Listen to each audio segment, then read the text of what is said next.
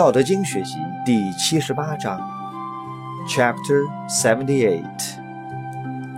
原文，Original。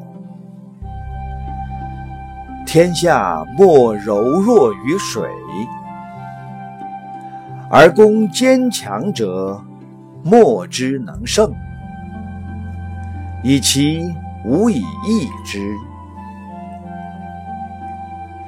弱之胜强，柔之胜刚。天下莫不知，莫能行。是以圣人云：“受国之垢，是谓社稷主；受国不祥，是谓天下王。”正言若反。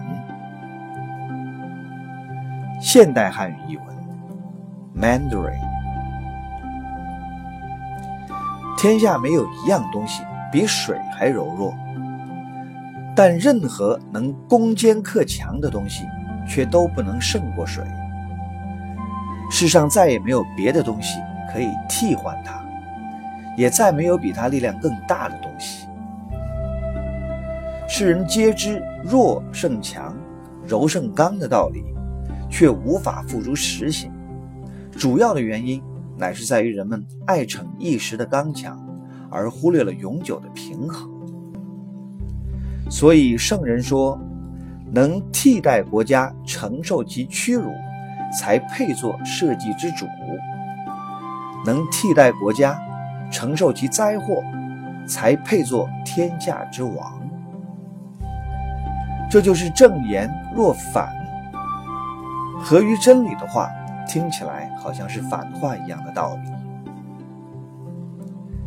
英文译文，English。There's nothing weaker than water, but none is superior to it in overcoming the heart, for which there's no substitute.